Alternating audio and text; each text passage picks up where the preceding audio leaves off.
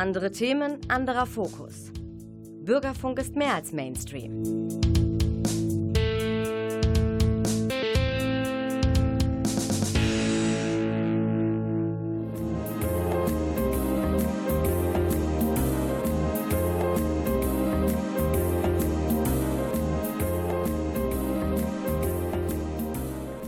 Der Lesewurm. Neues vom Buch- und Hörbuchmarkt.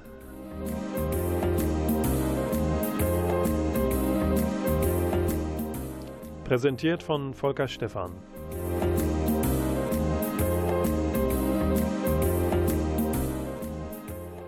Im Oktober begrüßt euch der Lesewurm mit Volker Stephan am Mikrofon, wie gesagt. Und wie noch nicht gesagt, mit Klaus Blödo, weil der in der Technik netterweise sitzt und sein eigenes Mikrofon gar nicht angemacht hat. Er arbeitet im Verborgenen. Stellt ihn euch vor, frisch rasiert, gut frisiert und gut gelaunt wie immer. Danke Klaus fürs Mithelfen. Wie sollte all das, was gleich kommt, über den Äther, wenn du nicht wärst? Es war der September. Münster hat einen neuen Oberbürgermeister. Es ist die Lesewurm-Sendung nach der Münsteraner Wahl vor der Wahl in den USA, die am 3. November stattfinden wird. Wer wird neuer US-Präsident? Auch das vermutlich ein Mann. Die ganze Sendung wird ein wenig politisch sein, in Extrakten, sag ich mal, aber keine Bange, wie immer auch unterhaltend. Und sie wird auch ein bisschen wehmütig sein, weil erneut wird eine Buchmesse, wie schon im März, die Frühjahrsmesse in Leipzig, wird sie ohne Buchmesse auskommen müssen. Der Herbst, die Frankfurter Buchmesse findet virtuell statt. Hin zu pilgern aufs Messegelände am Messeturm in Frankfurt lohnt also nicht. Es ist abgeblasen, aber es gibt allerhand im Netz für euch zu finden, zuzuhören, zu stöbern. Aber der Lesewurm tut jetzt Anfang Oktober einfach so, als würde kommende Woche die Buchmesse stattfinden. Wir reden einfach darüber, was es geben wird. Ganz analog, aber das wie immer natürlich nur für geladene Gäste, für die Upper Class der Gesellschaft und der Literaturszene. Die Verleihung des Friedenspreises des deutschen Buchhandels in Frankfurt. Die Laudatio wird Bundespräsident Frank-Walter Steinmeier halten und zwar auf den indischen Wirtschaftswissenschaftler, Philosophen und Nobelpreisträger Amartya Sen. Und Sen wird äh, geehrt, ja, als Vordenker in Fragen der globalen Gerechtigkeit, im Kampf gegen soziale Ungleichheit, für gerechte Bildung und Gesundheit. Und ähm, er ist heute Professor an der Harvard University. Seit 2004 ist er das schon. Und 1960 machte er sich auf auf seine akademische Karriere durch Indien bis hin in die USA und auch nach England. Ja, was haben wir noch? Wir haben einen weiteren Preis des ähm, Börsenvereins des deutschen Buchhandels und zwar den Deutschen Buchpreis 2020.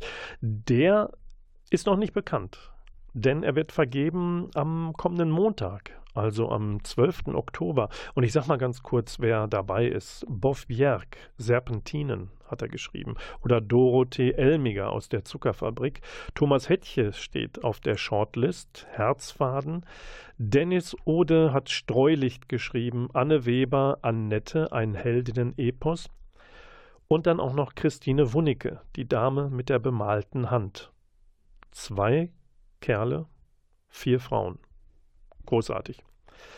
Ähm, dann gibt es äh, noch einen Hinweis, bevor es zu spät ist. Vor der nächsten Lesewurm-Sendung wird es auch die Verleihung des österreichischen Buchpreises geben. Und darauf steht Michael Stavaric mit Fremdes Licht. Warum sage ich, bevor es zu spät ist? Na, der Roman ist ähm, bei Luchterhand erschienen, schon Anfang des Jahres, und er ist eine unglaubliche Reise. Eine Reise, die uns in das, ich glaube, 24. Jahrhundert führt.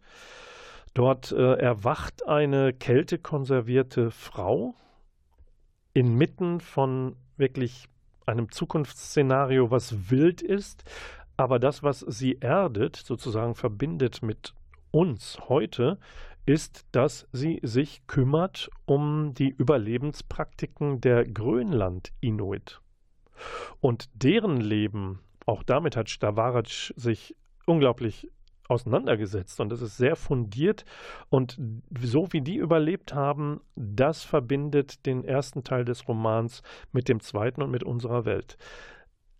Eine, eine sprachliche Meisterleistung, eine Kombination aus Unglaublichem und tatsächlich Gewesenem und das möchte ich euch empfehlen, bevor es zu spät ist. Und vielleicht gewinnt Michael Stavaric ja den österreichischen Buchpreis. Ja, ich freue mich auf ähm, mehr rund um ja, Buchmessen, Buchneuveröffentlichungen. Und jetzt äh, nehme ich euch mit auf eine 90-sekündige Reise nach Schweden zu Pain of Salvation. Eigentlich eine Prog-Metal-Band, die hat gerade rausgebracht ihr neues Album Panther. Daniel Gildenlöw heißt der Kopf der Band und er hat in äh, einer besonderen Version, in einer 2-CD-Version, eine Bonus-CD mitgegeben, dem neuen Album. Und da gibt es vier Songs drauf und den vierten, den spielen wir jetzt. Unforever. Und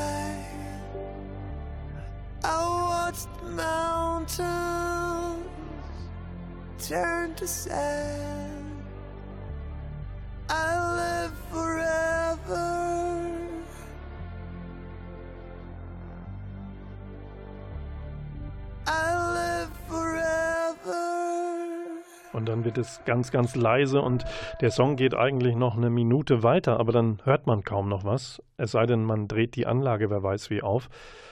Aber Pain of Salvation.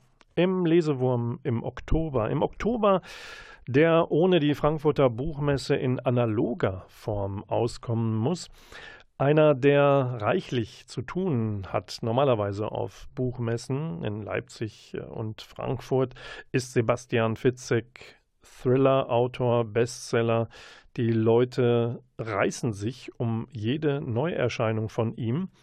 Und was ist jetzt? Er hat am 30. September herausgebracht ein Buch namens Identität 1142.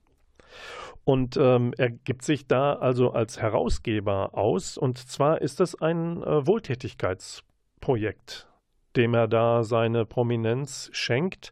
Und zwar ist das eine Möglichkeit für Autorinnen und Autoren, die schwierige Phase der Corona-Pandemie irgendwie zu überstehen, sie erträglicher zu machen. Und zwar hat äh, Fitzek aufgerufen äh, über das Jahr hinaus, man solle doch bitte, egal ob man einen Namen hat oder nicht, ob man veröffentlicht hat oder nicht, man solle doch bitte Kurzkrimis reinreichen.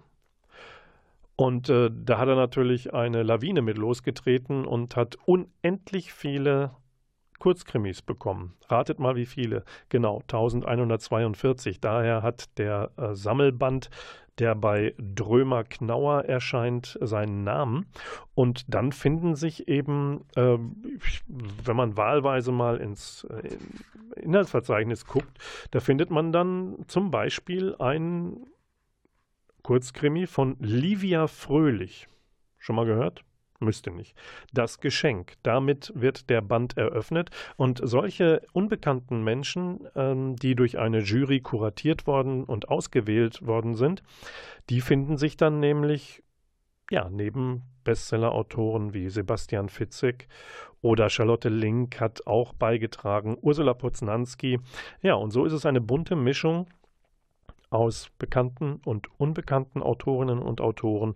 Und der Reinerlös dieses Buches, es kostet übrigens 20 Euro im Buchhandel, der wird netterweise dem Sozialwerk des deutschen Buchhandels zur Verfügung gestellt und kommt damit dem Buchhandel zugute. Das ist meine Empfehlung. Und äh, ich empfehle euch jetzt fünf Heuerbücher. Wir sind bei den Hörbuch Top 5 Charts des Monats Oktober und da findet sich auf Platz 5 erscheint bei der Hörverlag ein Hörspiel von Alexander Kluge, Autor, Produzent. Und äh, er hat herausgebracht das neue Alphabet.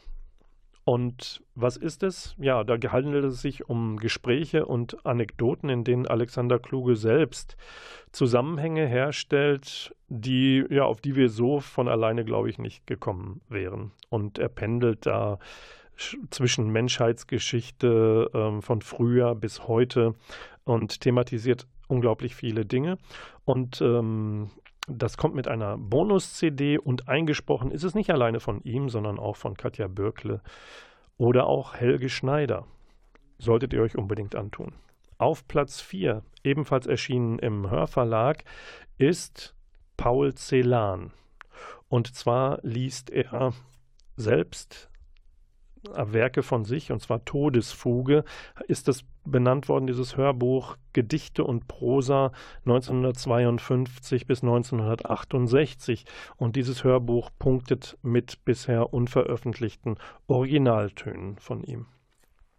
Auf Platz 3 findet sich die erste Dame in unserer Hörbuch Top 5 und zwar Judith Zander hat geschrieben Johnny ohne Land. Und eine Lesung ist das mit Birte Schnöing. Und hier geht es darum um die 90er Jahre und um ein junges Mädchen, das ja die eigene Identität, auch die sexuelle Orientierung finden muss erst. Mal fühlt sie sich als Frau, dann als Mann.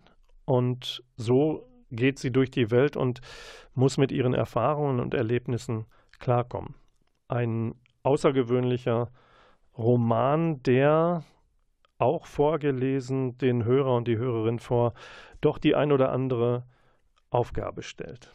Dann kommen wir zu etwas Zeitgeschichtlichem auf Platz 2. Hatte ich gesagt, dass Judith Zander bei der Audio Verlag erschienen ist? Nein, hatte ich nicht bei Argon Hörbuch Verlag erschienen ist, auf Platz 2 von Harald Jäner geschrieben Wolfszeit.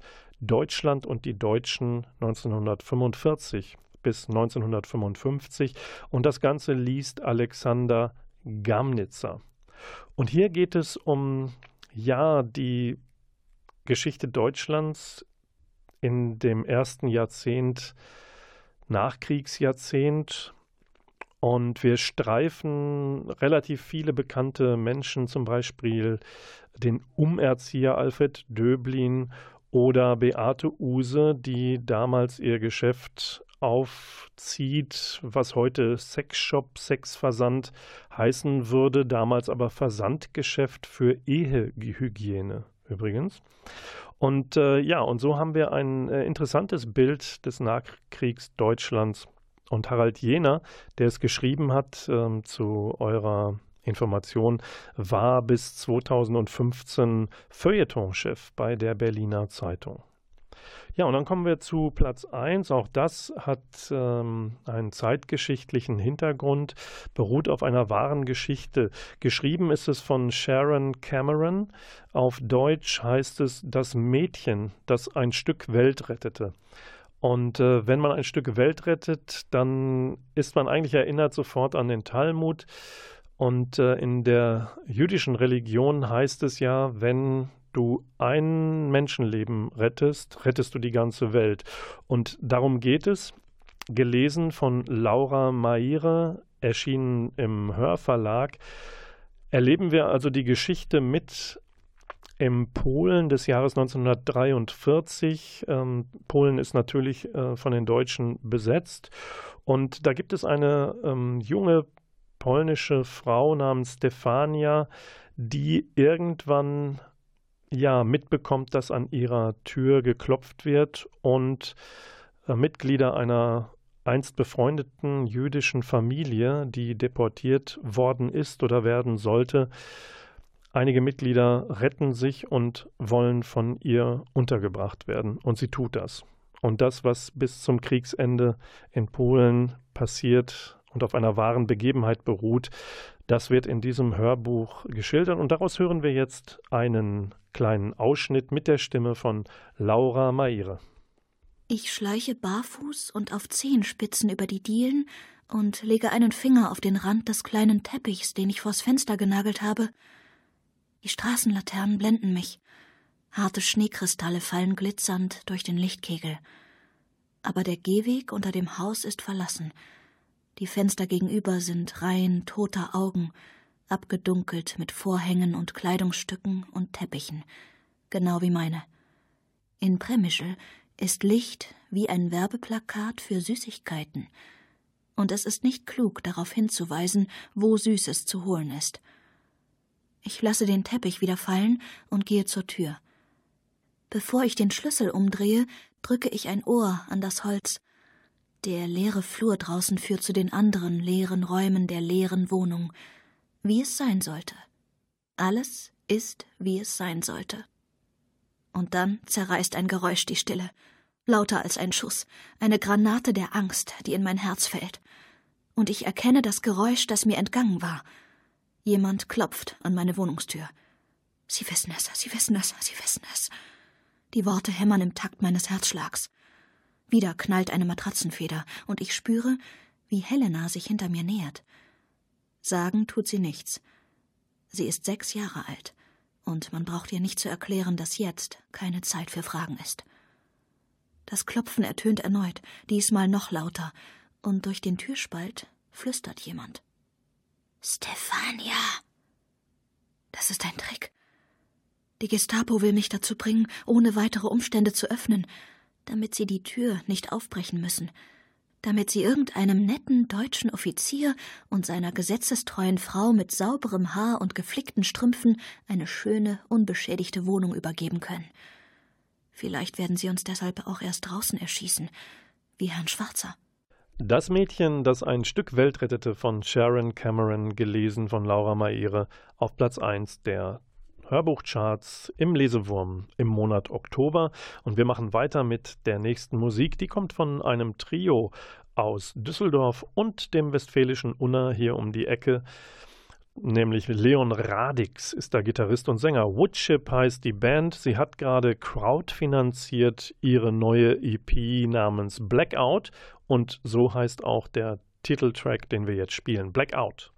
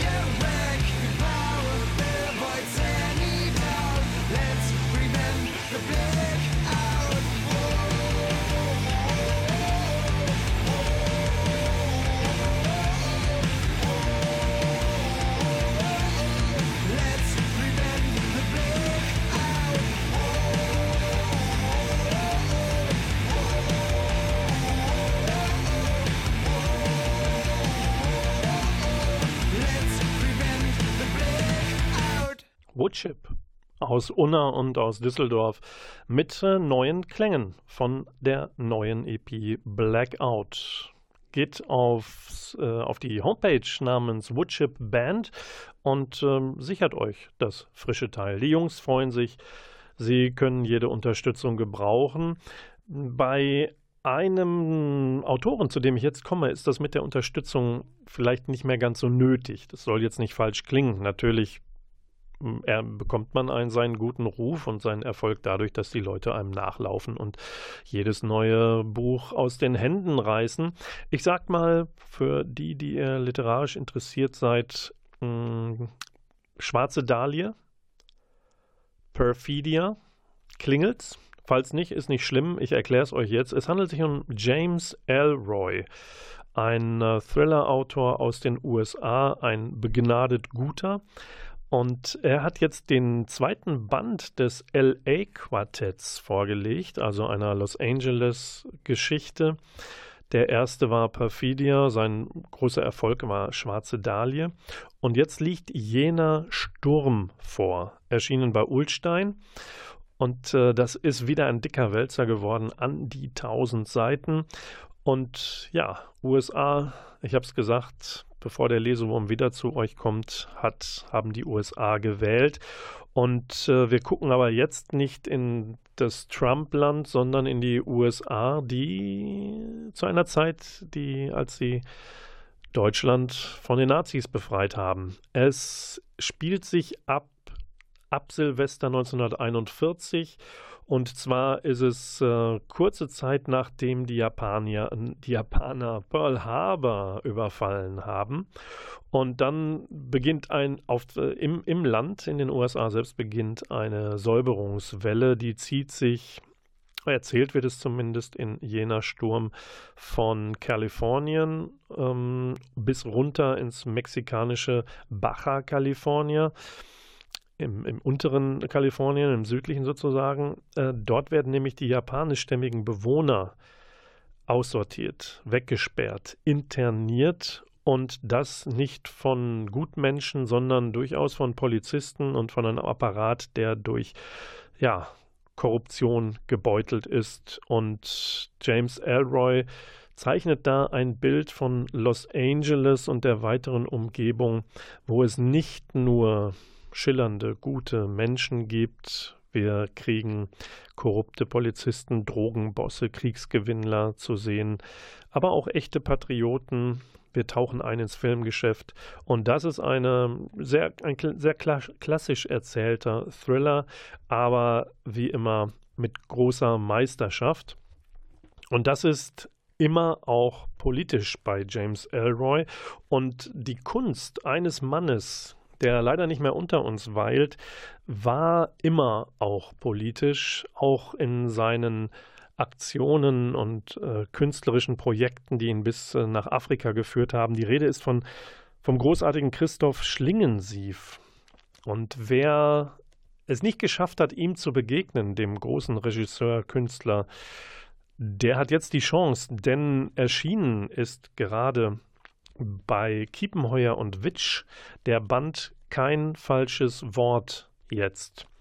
Und im Prinzip besteht dieser Band ausschließlich aus ja, Originalbeiträgen von Christoph Schlingensief selbst, weil es ist eine Sammlung von Interviews, die er gegeben hat. Als junger, unbeschriebener Künstler bis hin zu seinen bis zu der Zeit, wo er seine großen, ganz großen Erfolge gefeiert hat. Und äh, ja, herausgegeben ist dieses ähm, ja, Interview, diese Interview-Anthologie von Aino Laberenz. Das ist Christoph Schlingensiefs Partnerin gewesen. Unbedingt lesenswert, wer sozusagen Christoph Schlingensief aus erster Hand erleben möchte. Und jetzt kommen wir zum nächsten Song und der stammt von der Band Caligula's Horse und zwar stammt er von dem ersten Album The Tide, The Thief and River's End und der Song heißt Atlas. Gently.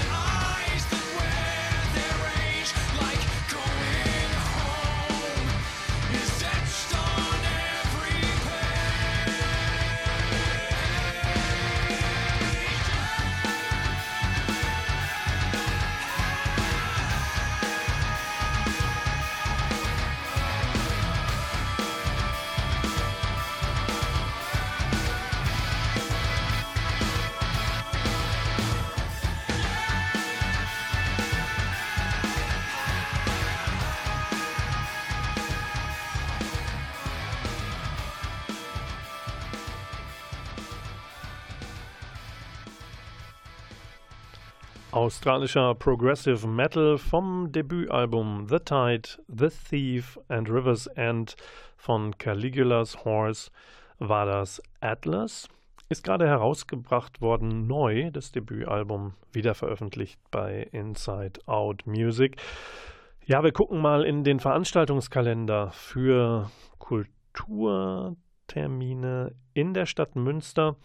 Wobei es ja immer so die Frage ist, was findet statt, wie viele dürfen hin und gibt es noch Karten, wenn es denn stattfindet? Schön wäre es schon. Schön wäre es zum Beispiel, wenn am kommenden Montag, den 12. Oktober abends ab 20 Uhr Paula Irmschler lesen könnte aus Superbusen. Das ist ihr Romandebüt und der handelt von der Verwundbarkeit des eigenes, eigenen Körpers, von Liebe, von Zuhause, von Lebensplänen. Informiert euch bitte auf pensionschmidt.se, nicht de, ich habe einen Moment zögern müssen, ob denn tatsächlich äh, das Programm so stattfindet. Ich drücke euch die Daumen, ich hoffe, es findet statt. Ja, dann gucken wir vielleicht mal in zwei Bilderbücher, die ich euch mitgebracht habe. Das eine, muss ich gestehen, ist ein bisschen durchgeknallt. Und zwar ähm, liegt das aber an dem Charakter, an der Figur namens Deadpool.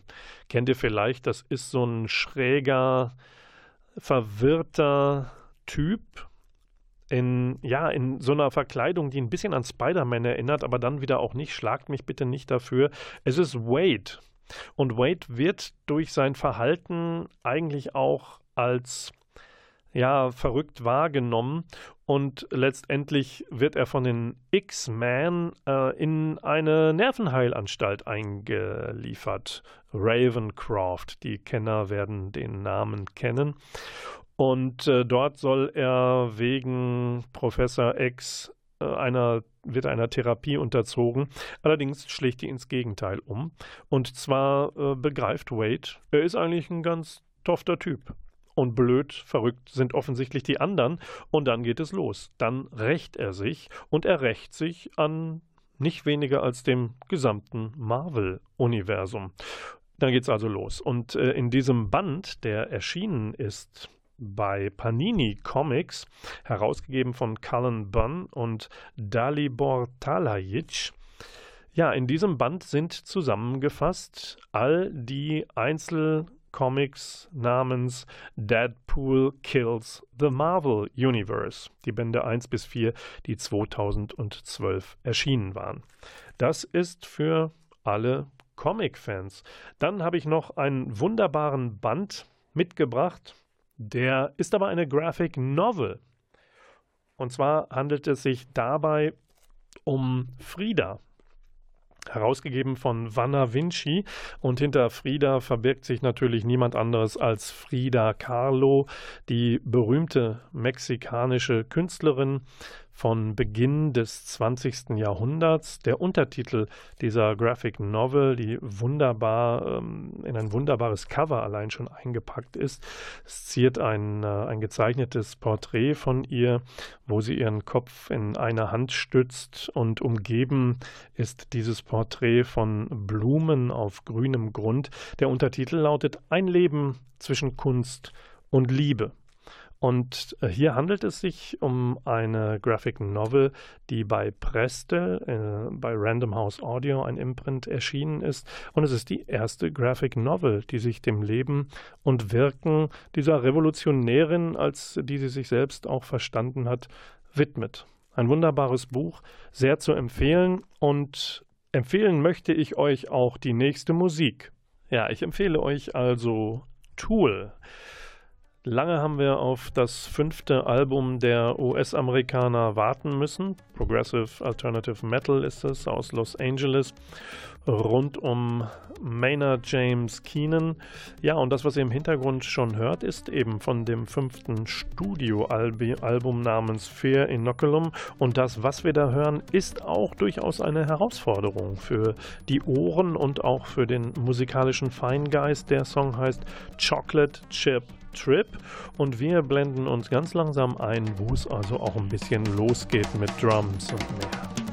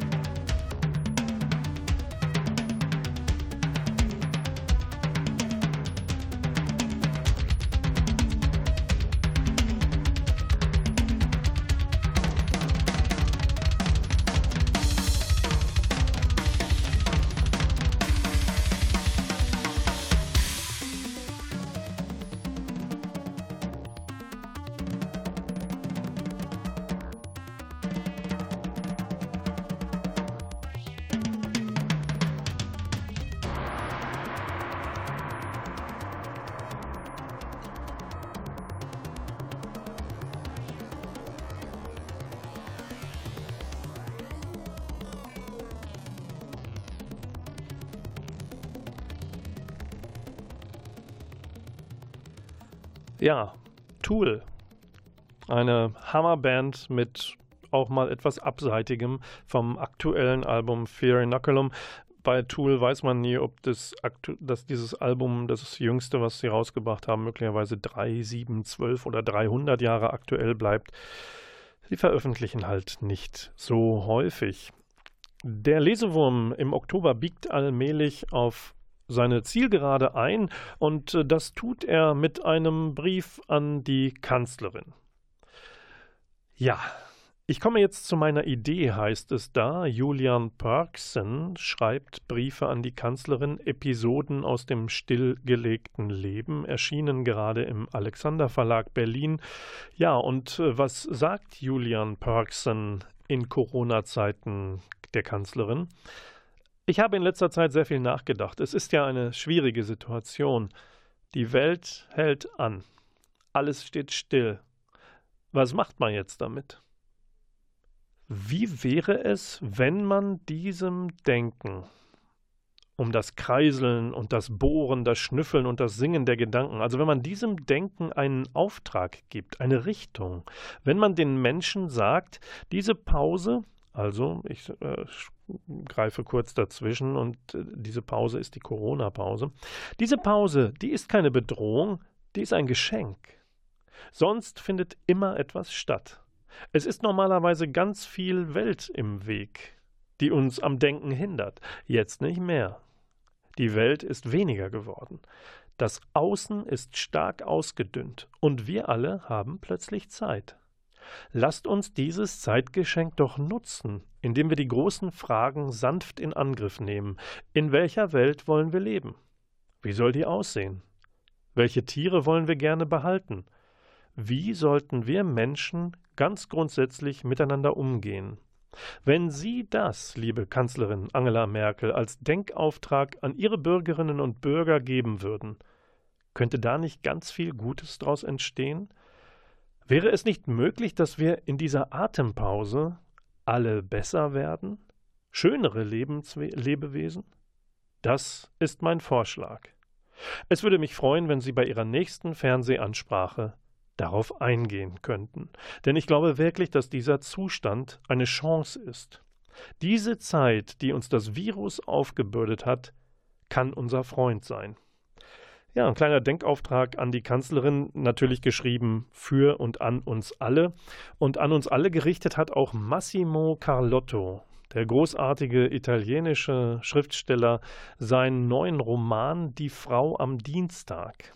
Erschienen in dem kleinen, aber feinen, etablierten Folio Verlag, der sein Zuhause in Südtirol und in Wien hat. Und hier geht es um eine unglaubliche Geschichte, die er sich ausgedacht hat, nämlich um einen ehemaligen Pornodarsteller, der allerdings nach einem Schlaganfall sehr zurückge zurückgezogen lebt. Und der kriegt immer dienstags zwischen drei und vier Uhr noch Besuch von seiner Dienstagsfrau. Aber das ist, wie er das wahrscheinlich erratet, eine Zugehfrau. Sie erfüllt ihm körperliche Wünsche und das alles in einer Pension, die ein, ja, ein äh, sehr sympathischer Transvestit Signor Alfredo führt. Das ist alles eine skurrile Kombi Komposition aus Menschen und Umgebungen, aber sehr zart erzählt. Allerdings auch diese Welt ist brüchig, denn das findet nicht alles in ja, im grünen Bereich statt, sondern wo Prostitution und anderes vorhanden ist, gibt es auch Kriminelle und Kriminalität. Und als ein Verbrechen geschieht, geschieht, tauchen die üblichen Verdächtigen aus der Vergangenheit auf und nichts ist und bleibt, wie es war. Großartig erzählt die Frau am Dienstag von Massimo Carlotto. Und das ist mein Rauschmeißer-Tipp für den Lesewurm im Oktober. Wenn ich Oktober sage, werfe ich den Blick mit euch auch schon auf den November und die nächste Sendung. Die wird gesendet am Samstag, wie immer, dem zweiten Samstag eines Monats. Das ist der 14. November. Und zu hören sind wir, wie immer, ab 20.04 Uhr hier auf 95,4 MHz Antenne Münster, produziert im Medienforum Münster mit dem wunderbaren Klaus Blödo in der Technik. Am Mikrofon verabschiedet sich von euch Volker Stephan und er sagt herzlichen Dank fürs Zuhören. Wir hören uns die Tage. Bis dann und tschüss. Und die letzte Musik stammt noch einmal von dem großartigen Album Panther von Pain of Salvation und daraus hören wir den Titeltrack. Tschüss und macht's gut.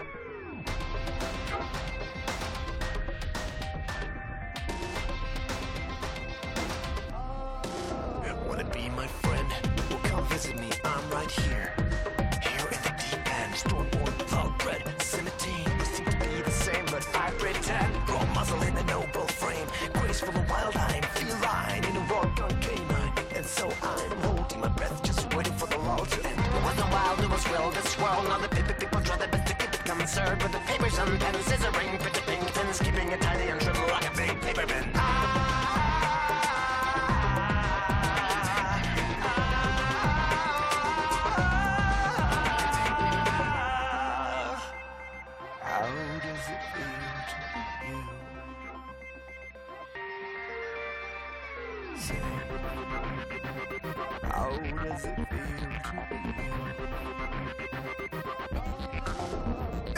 Anyway, who the hell do you think you are? Medicating everyone is operating on a faster speed than you are. Sure, you may be right, we might be burning our counts in every end, but what the fuck, at least we burn right. You, well, meanwhile, you're just standing there, just watching just measuring and harvesting its flame,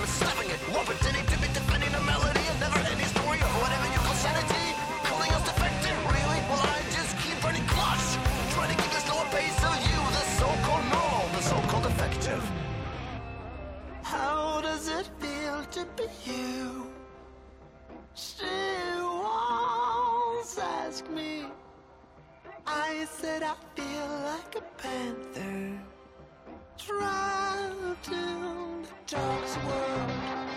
How does it feel to be